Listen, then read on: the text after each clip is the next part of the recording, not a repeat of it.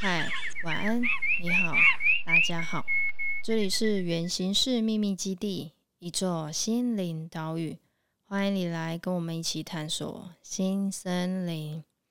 各位听众朋友，晚安。晚安。这一周呢，来到我们日常玩魔法喽。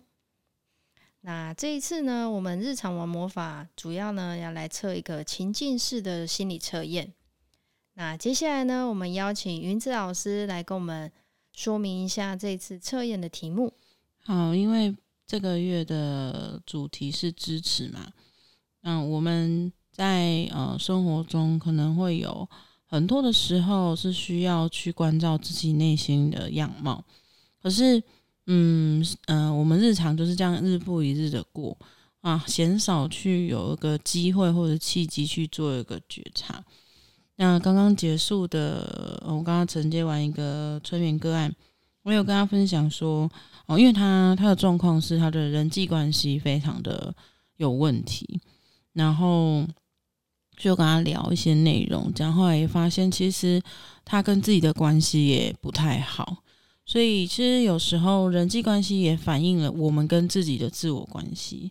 那这一次的情境式心理测验呢，就要来找到。可能我们在人际关系对于内在的那个投射，哦，那可能可以透过这个测验去了解一些自己的盲点，然后加以去做一些解剖析啊，就是解剖自己，哦，然后更了解自己这样。那情境式的心理测验呢，如果你是第一次参与，呃，心灵养护森林的朋友呢，其实情境式心理测验是会给你一个情境式的状况。然后你要用你的感受去感觉你在这个状况的时候，你的全面的想法，甚至是那个感受跟情绪是最重要的哦。所以在做测验的时候，可以邀请你，就是把两只手交叠在自己的胸口哦，更多的是感觉，而不是靠脑袋去想象。好，那你在感受的时候，题目念完，然后选项出来，你找一个。这个选项跟你的感受比较接近的，而不是我们生活上啊，可能你会习惯下意识第一个想到的选择，而是那个感觉哦，就是跟直觉性联想是有一点差别的哈。好，那嗯，你可以到一个舒服、安静、不被打扰的空间，然后可以保持专注。那同时，你可以拿手拿起手机或者是纸笔去做一个简单的记录。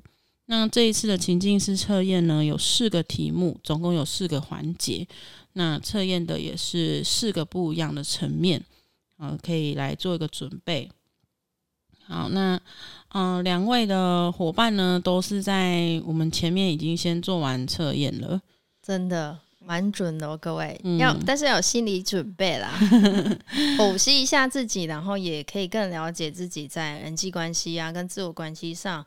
可以怎么样去做调整？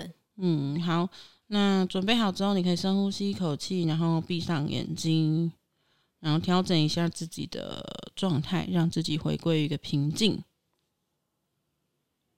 好，那现在请你观想一下，你正在就是参加一场很重要的升学考试，其中呢有一个题目是要你写一篇短篇的论文。你的直觉就是你在这篇论文，你想设定的主题是什么？一、时事议题；二、独特又有创意的话题；三、分享关于大地自然相关的议题；是、分享生活跟你的思维。好，然后选择一个，就是直觉的选择一个跟你的感受比较近的情境，哈。好，选好之后，你可以把它记录下来。那我们来到第二题。第二题是当你在考试的过程，你突然发现你忘记带立可白或者橡皮擦这种可以修正错误的工具，这时候你会选择怎么做呢？一、写错就直接划掉、杠掉，然后再重新写一次。二、跟你的隔壁同学借。三、强迫自己不要写错，然后不停的提醒自己写慢一点，尽量避免错误发生。四、勇敢举手跟监考老师说你没有带，然后并且跟老师借。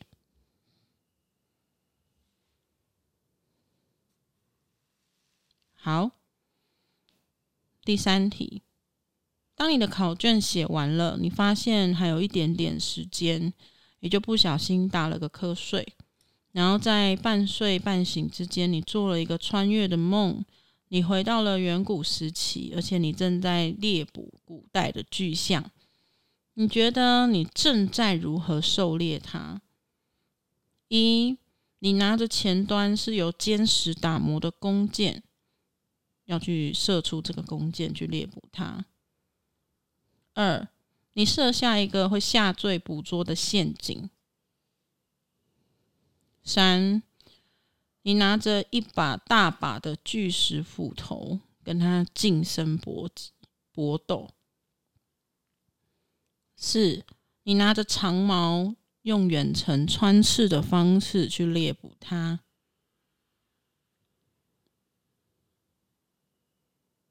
好，最后一题。突然呢，钟声响起了，把你从你的瞌睡梦中唤回到现实。这时候，你突然看到窗户旁边飞来一只白色的鸽子，它的嘴里正叼着一个东西。请问，你看到白鸽嘴里叼着什么？一小花朵，二树叶，三果实。四小虫子，好，选完的朋友呢，你可以慢慢的睁开眼睛，然后让自己做个深呼吸，回到现在。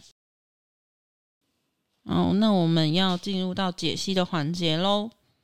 OK，那第一题呢，我们要测验的是什么？第一题是要测验的是啊、呃，你在你的人际关系里面，就是面对你的人际关系的时候。你会有什么样的状态跟特质？然后你能否就是在关系里面去支持他人？好，那选择一就是在考试的时候，你的题目会就是想要写什么样的论文题目，往哪个方向走？选择一时事议题的朋友呢，其实你是一个很习惯用自己的一些价值观啊或道德观去下批判。那盲点就会是你会依照你的喜好或者是你的认知来看待事件，所以在面对人际关系的时候，有很多的考验是需要让你去练习同理跟换位思考的。有时候比起直接下定义或者是表达你的见解，更重要的是可以纵观大局，你才能给予对方支持跟力量。好，那。如果你是选择二，就是独特又有创意的议题的朋友呢，你的情感连接是非常丰沛的。对于你在看电影啊，或者是在看剧的时候，你也会很容易进入到情节的人。那你的同理心非常的强，可是也会有时候会因为太过共感，而且没有办法理性的面对问题的核心。那给予人际关系之间更多的是支持跟理解。就是你的人际关系，你的那些朋友、亲朋好友，他们可能会很相对的信任你，愿意跟你分享你的一些，就是跟你分享他的身是心里的一些心事啊，或者是他遇到的问题。可是有时候因为你太过共感，所以你的界限很重要哦。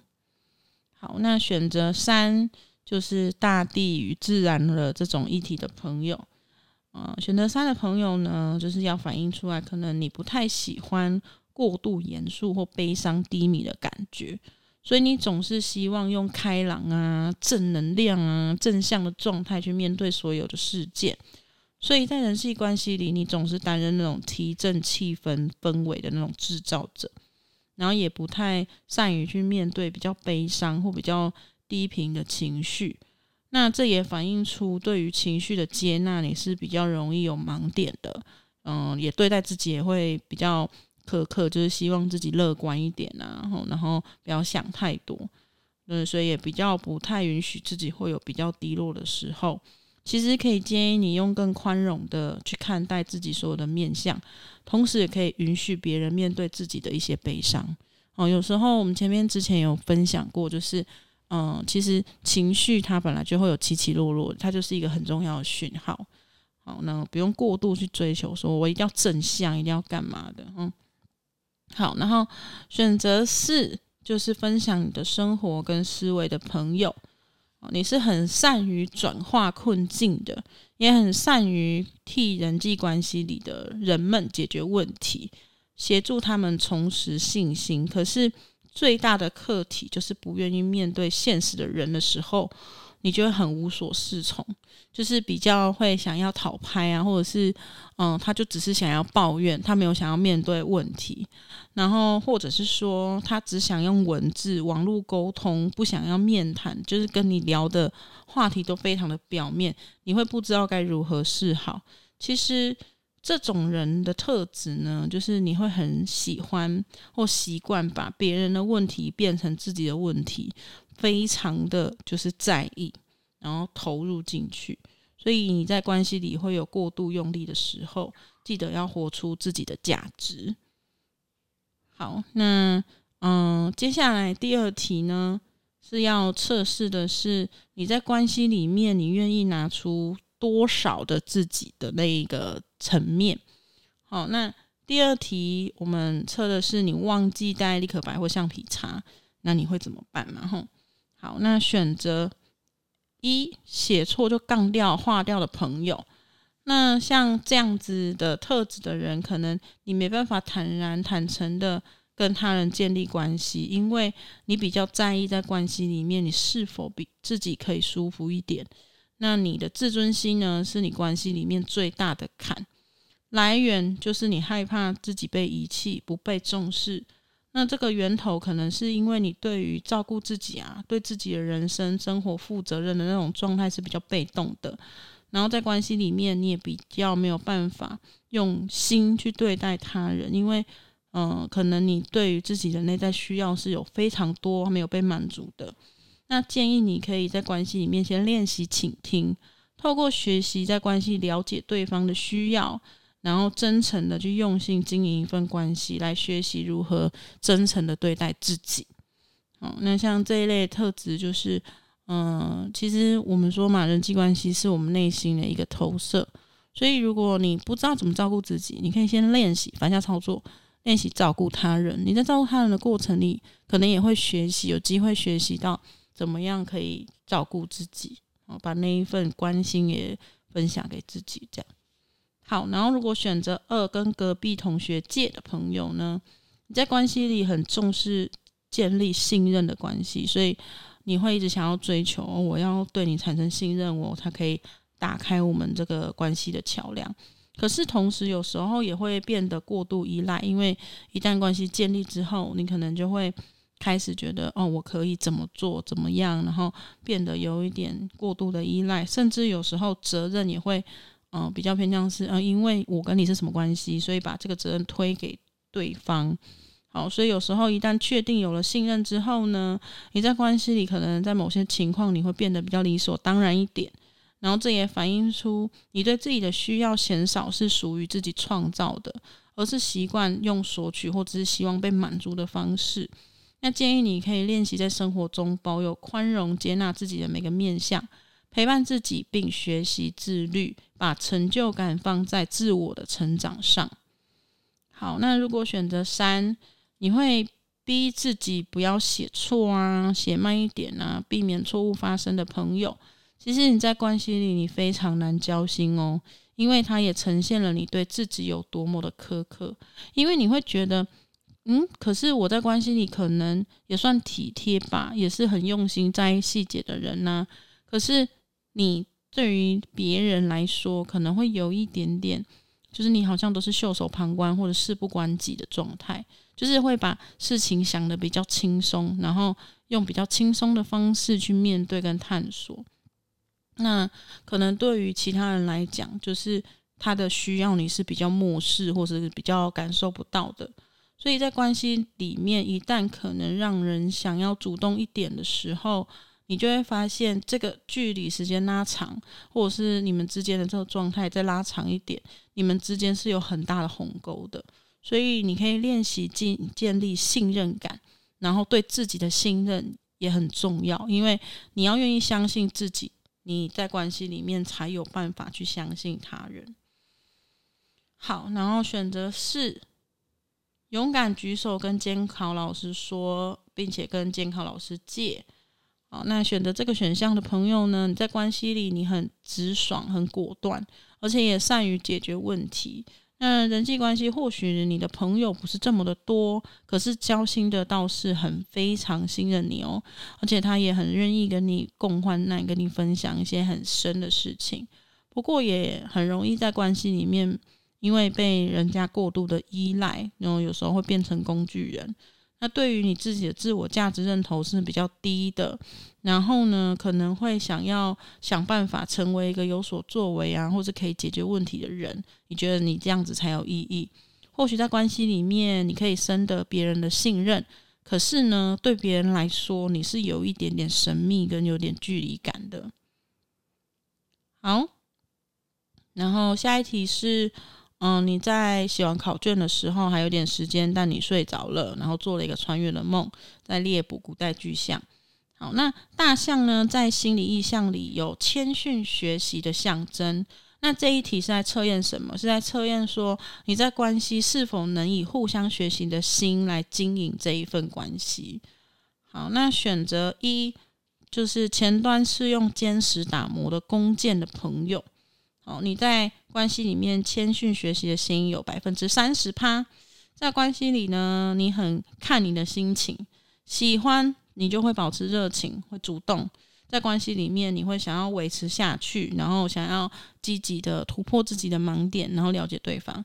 可是如果你不开心了，不如你意了，嗯，心情不好了，你就会想要逃离这份关系，或者是会抱怨跟嫌弃。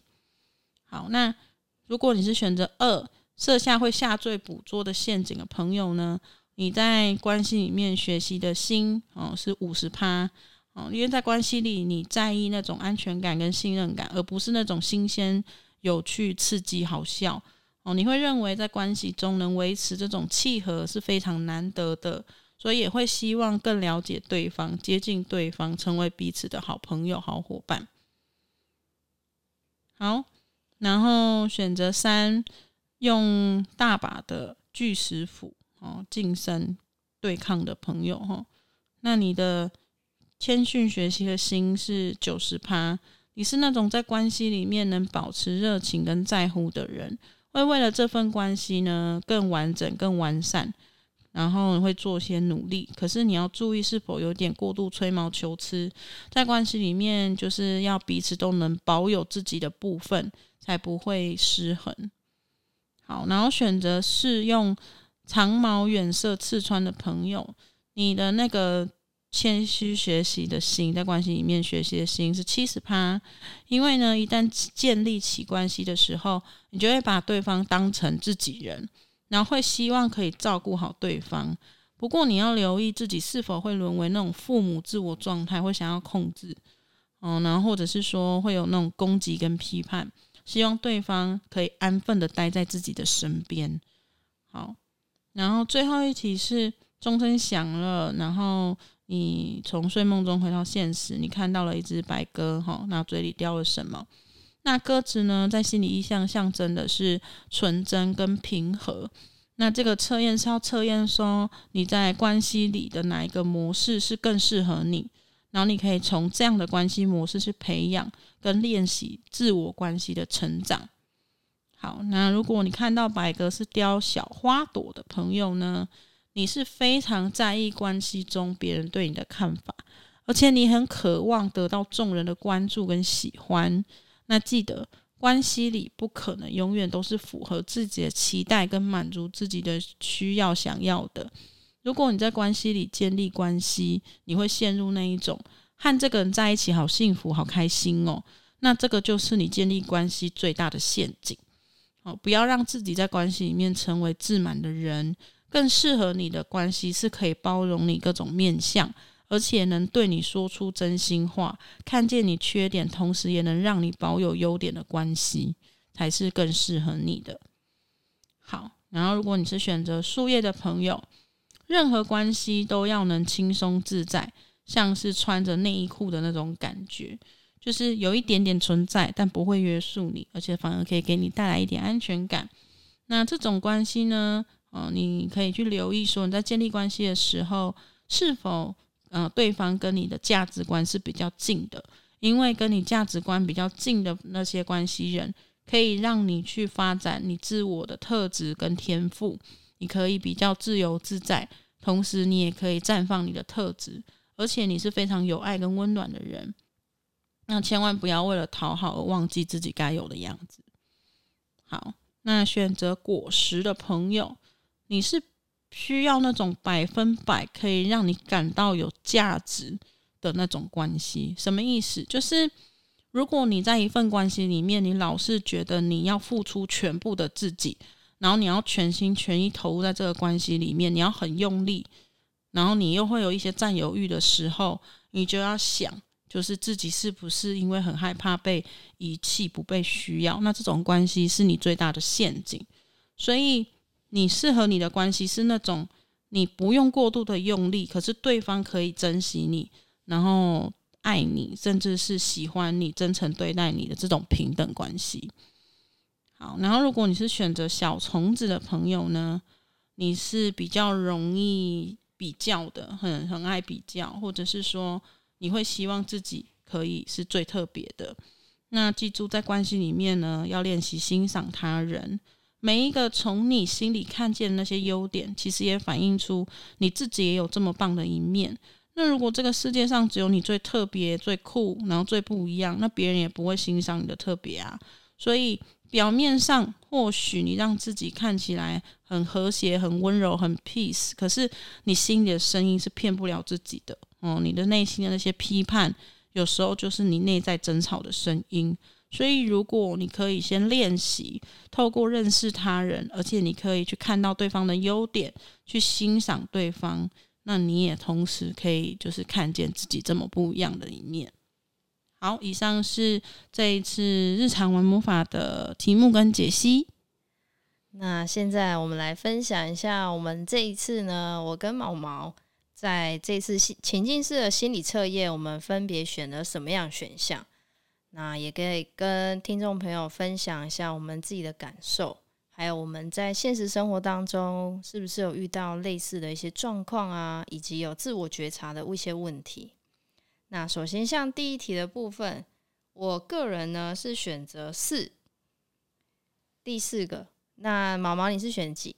我选二。好，那因为我选四呢，刚从云子老师的解析当中，我自己有记录下来的，就是，呃，我是一个比较可能在关系里面会去转化这个当下的一些状况啊、困境，然后也会想办法去解决问题。那相对性的，我可能会比较没有办法与那种可能无法面对现实啊，或者是想要炒拍的人，我反而会不知道怎么样去跟他们做沟通啊。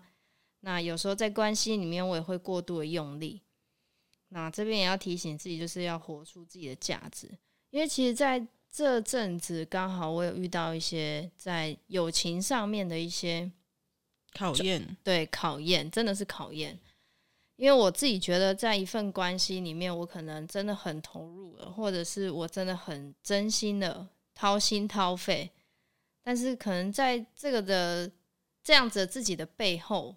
我可能对对方也会有一些期待，然后反而可能遇到一些事件的时候，才知道说哦，原来对方的一些行为啊，对方一些状态可能不是跟我想的一样，然后那时候我反而会觉得很受伤，然后就开始会有一些情绪啊，或者是会自我批判，想说自己怎么会这样，然后在一份关系里面这么的努力用力，可是好像没有很平衡。对，那我觉得刚好这一次这个情境式题目也让我比较明白自己的价值在哪里。如果珍惜我的人，那他们就会是看见我价值，那我也要去看见自己的价值。这样，那毛毛你呢？嗯，我的话是在解析里面看到比较多是去要要自己去接受跟探索自己，剖析自己最真实的样子去接纳。对，那我觉得呢，嗯，是。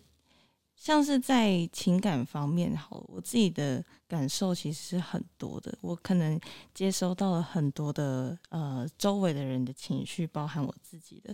那我觉得，如果说在这个时候，我只是一昧的呃，可能为了要迎合啊，或者是要去嗯、就是要让对方可以比较缓和的状态，而忽略了自己的感受。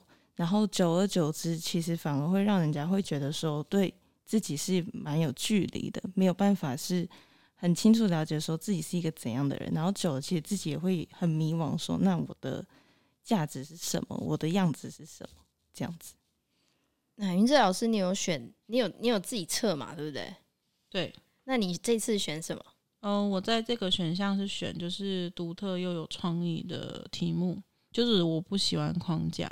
啊，对啊，然后情感丰沛跟共感也是我的一个很大的特质，对，所以有时候在可能关系里面，嗯，就是对方可能跟我分享一些他的心事，然后我有时候会过度的投入，然后甚至是没有办法去平衡说，嗯，就是事件它的全面是什么，对，然后嗯，就是会有很大的盲点。对，但是对于可能对方来讲，他就是想要这样的支持吧，嗯、可是久了之后，其实，在嗯关系里面就会变得好像，嗯，就只是看到某一个某一个层面这样子，对啊。好，那我们来分享一下第二题。第二题呢，我的选项呢是一。那因为其实，在刚才云志老师在说一次题目的时候啊，我又觉得好像三也有一点点。对，就是一，主要会选先选一啊。那这个一的选项的解析当中呢，我自己有感觉到，我可能在过往的一些关系里面，曾经有很投入、很信任，但是后来可能因为一些事件，导致我好像比较会先想要保护好自己，没办法坦然，然后甚至会觉得会比较被动一点。那其实我的内在其实是。会觉得好像有一种被遗弃，或者是没有办法很真诚的去对待自己。那相对性的，我可能在关系里面也没有办法说这样子去真真诚的对待他人。就是自我关系跟建立一些呃，不管是你在哪一方面关系，其实都是息息相关的。那我觉得现在呢，我也会在练习怎么样去照顾自己，然后照顾他人。就是在这个一的选项的解析里面，也算是近期蛮有感的部分啊。嗯，那毛毛你呢？我也有两个答案呢。我第一个是先选四，然后后面我觉得二也蛮像的。对，那、呃，我觉得四的话，直爽跟果断其实是过去的我会比较是像这个样子。但是我觉得在过程中，可能是我自己的呃某些经验好了，我的认知就会觉得，OK，我说了一些什么，也许嗯会导致就是可能失去一些什么人呐、啊，或者是我觉得重要的东西，所以渐渐的也会觉得，嗯，那不然我就先保留一些什么，对。然后我觉得二比较像的是会因为信任某某一个人，就是可能你花了很多时间去。相处之后，你信任他之后，你就开始比较依赖他，然后久而久之，就是真的会有一些比较理所当然的状态出现，就会觉得，哎，你应该是要了解我的啊，然后，嗯，会把这些责任推脱到别人的身上。我觉得应该是像那个老师的建议是说，可以把成就感呢，就是放在自己的身上，而非他人。对，我觉得这是对我现在现阶段来说蛮重要的。那云志老师，你选哪一个啊？那我是选举手跟健康老师说，然后跟老师借的人。嗯，我就是那种我的个性就是那种遇到问题，我就是比较单刀直入的这种思维。对，然后嗯，其实我也很常被人家讲说，嗯，在关系里面都觉得好像很难被了解，或者是觉得我有点神秘。然后我觉得这个是我自己的保护色，就是嗯，会不喜欢，也不擅长，就是把自己的某些嗯、这种状态交出去，因为会觉得人已经够活着，已经很辛苦了，或者是生活上已经有很多有的没有的事件了。那我希望在关系里面是呃，就是可以让对方感觉是舒服的，就会。比较会藏匿自己，然后或者是说，嗯、一直扮演着那一种可能是嗯分享者或倾听者的角色，解决问题的这个角色。这个我真的很有感，因为我跟云子老师日常相处的时间是非常久的，然后我也有感觉出来，其实他就是有话会直接说。可是如果说你的关系跟他越亲近的话，他反而会有一种心软的状态出现。那他这样其实对他来说，我觉得也是蛮需要内在可能去纠结啦，然后有时候也要去评估说，哦，那我可以用什么方式让对方了解我想表达的？我觉得现在变成我自己的方法就是接纳，就是接纳现实就是这样子。然后有时候我会觉得，呃，像。嗯，会接收到别人的一些关系，在关系里面，我会有人会想要关心我，可是我下一次就是会藏，我就觉得先这样，先这样，因为过去的嗯生命经验可能蛮多在嗯关系上面的一些创伤跟。嗯，伤害。可是我觉得那个都是需要被逐一拿出来疗愈跟解释的。那我有在这条路上啊，所以现在练习的方式就是，当有人他想要真心的关心我的时候，我也会走出来一点点，然后去接纳跟感受，就是他到底要给我什么，然后就像赠予那种礼物的感觉。所以的确这样子之后也会比较舒服一点。嗯，的确是这样子。好，那我们来到第三题。第三题呢，各位，我选的是一。其实我其实选一，然后听到解析的时候，我觉得还蛮好笑，因为这是看心情。的确啊，我这个人真的是 kimoji 很重要。我如果说我自己现在的状态，可能是可以比较接纳对方的，或者是我现在的心情是，我觉得我准备好了，你不管讲什么，我都可以接受。那这时候的我可能可以很非常的有弹性的去聆听啊，甚至去解决问题，然后在这份关系中努力。可是如果今天我的状态是，我可能觉得我真的已经很受伤了。那如果说再加上我可能有点委屈，那我就会比较容易比较封闭呀，或者是会比较想要对抗。那其实，在这几天我觉得刚好，因为我们在上陶瑞斯课程，有聊到一些跟自我关系，然后剖析一下你自己的特质。那刚好老师有提到 PAC 的这个模型，我觉得也透过这几次的觉察，发现可能过往的学习的经验，有些可能不属于我原本的特质，但是我学习了。那现在呢，我开始慢慢去剖析跟检查之后。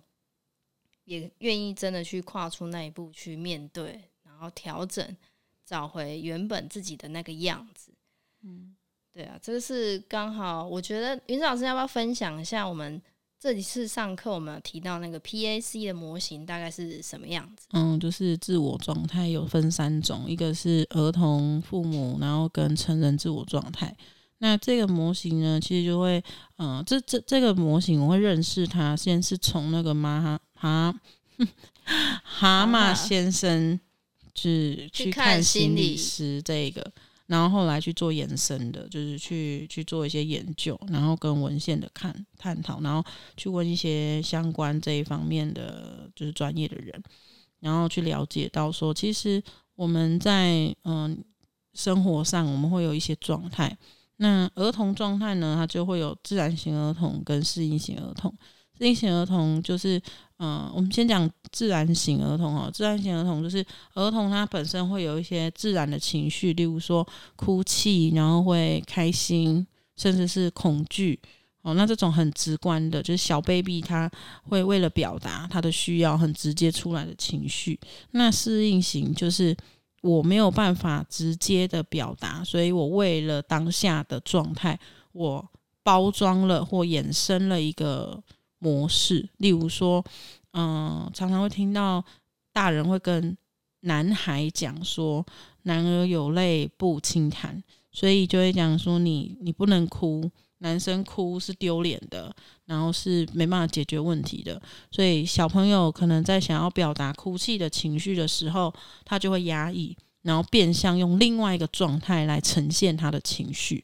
对，那是属于就是适应型儿童。对，然后父母状态的话，就是有很多种，因为父母其实在我们的生生命中扮演，就是一开始养育你、教育你，甚至是控制你的那个人。哦，不管父母他有没有做到控制，可是对于一个生命体而言，父母他的确就是嗯、呃、负责你，然后照顾你的人，所以他可能对你的价值观，甚至是你的一些想法，然后批判、认定，哦，这些都会影响。所以有时候你会发现，就是我们会吸收了父母的教育模式，或者是你从小父母跟你相处的行为，也会被你吃进去。那成人自我状态是指说，你会如何的回到你的本质里，然后你是可以突破呃你的儿童状态或父母状态的。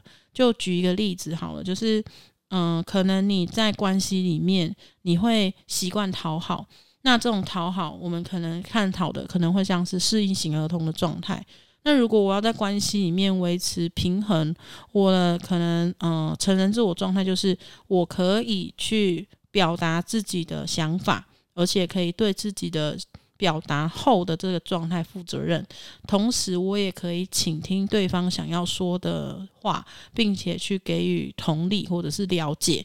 那他就突破了我可能对于每个关系我害怕什么什么什么，或者是我在关系里面会怎样，所以我选择讨好的方式。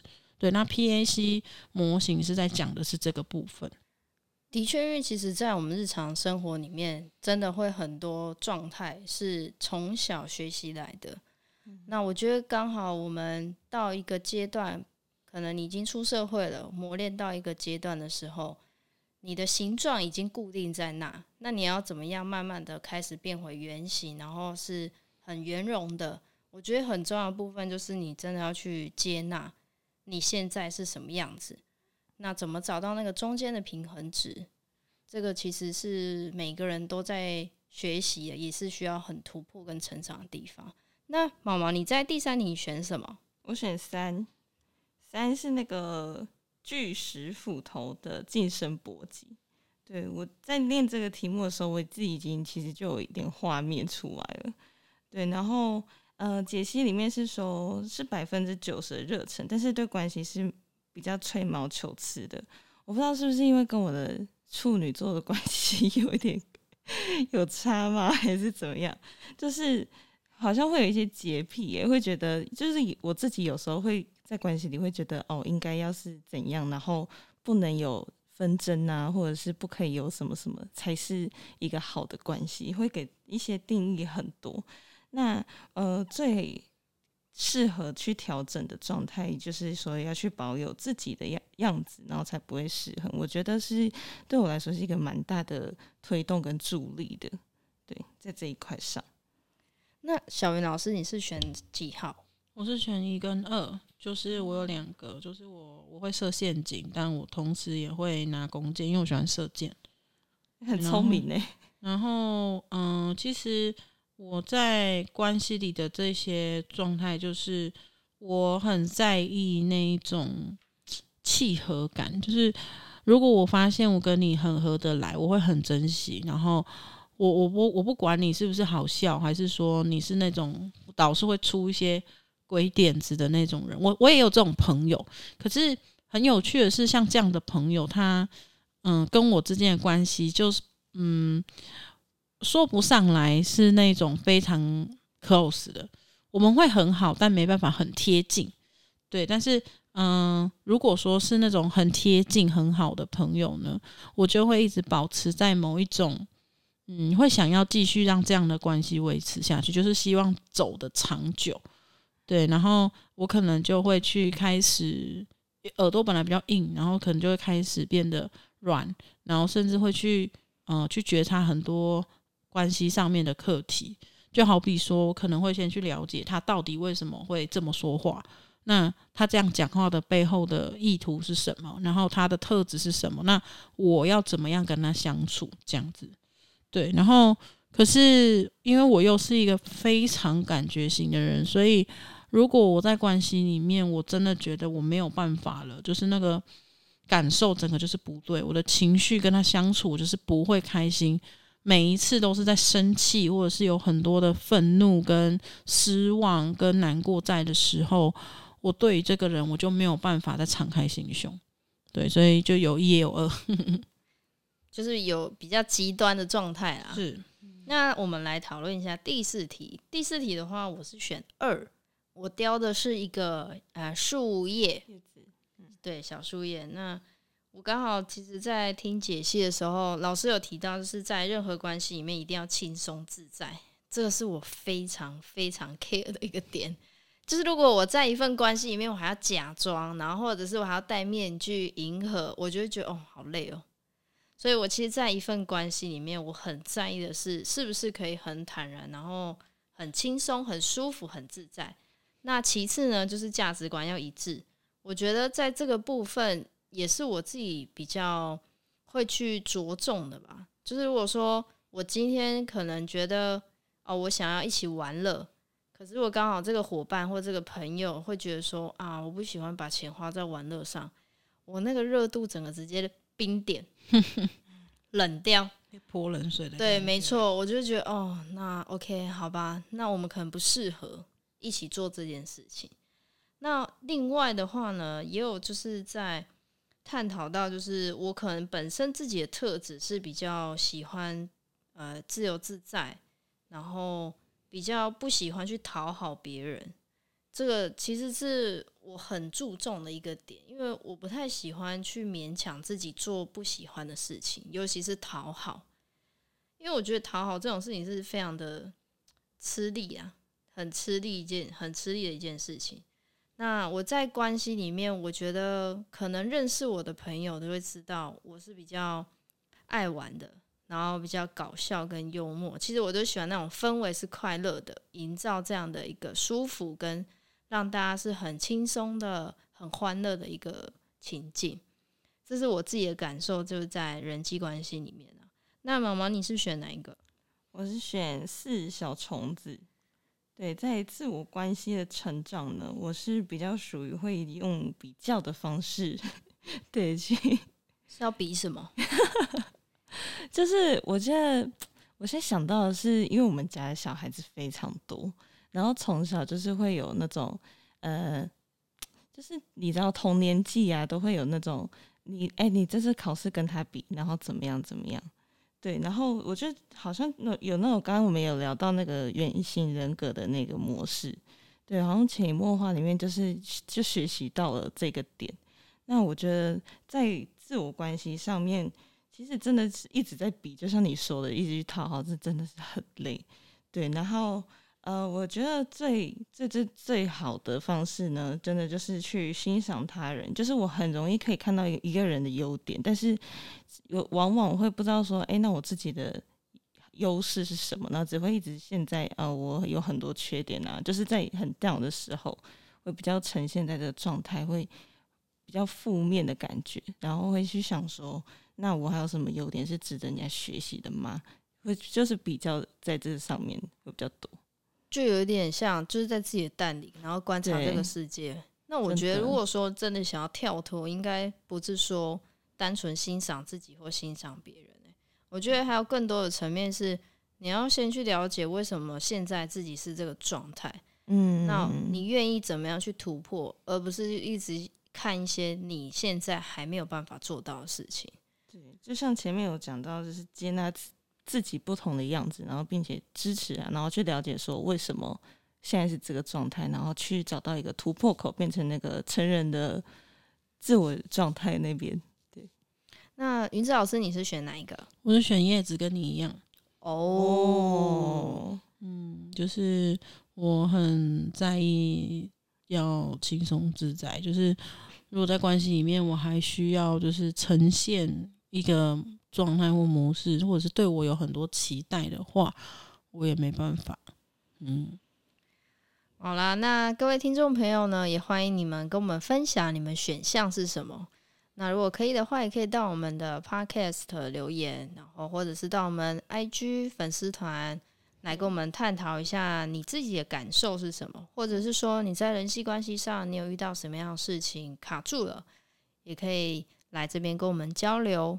那最后呢，就也跟听众朋友说一声晚安喽，晚安。嗯，就是会播放我们的陈佩如音乐创作人他的这个曲子《River Dance》。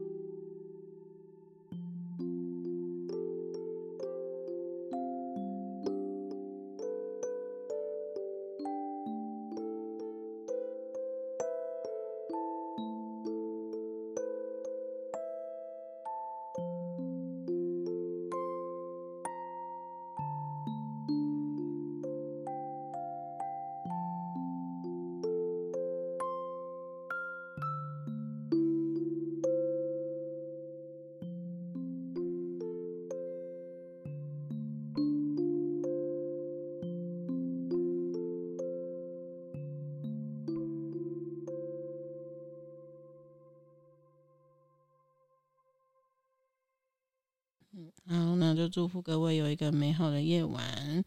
那心理意向测验呢，它只是一个参考值啦。哦，那如果你有其他的想法，欢迎跟我们交流喽。拜拜，拜拜，拜。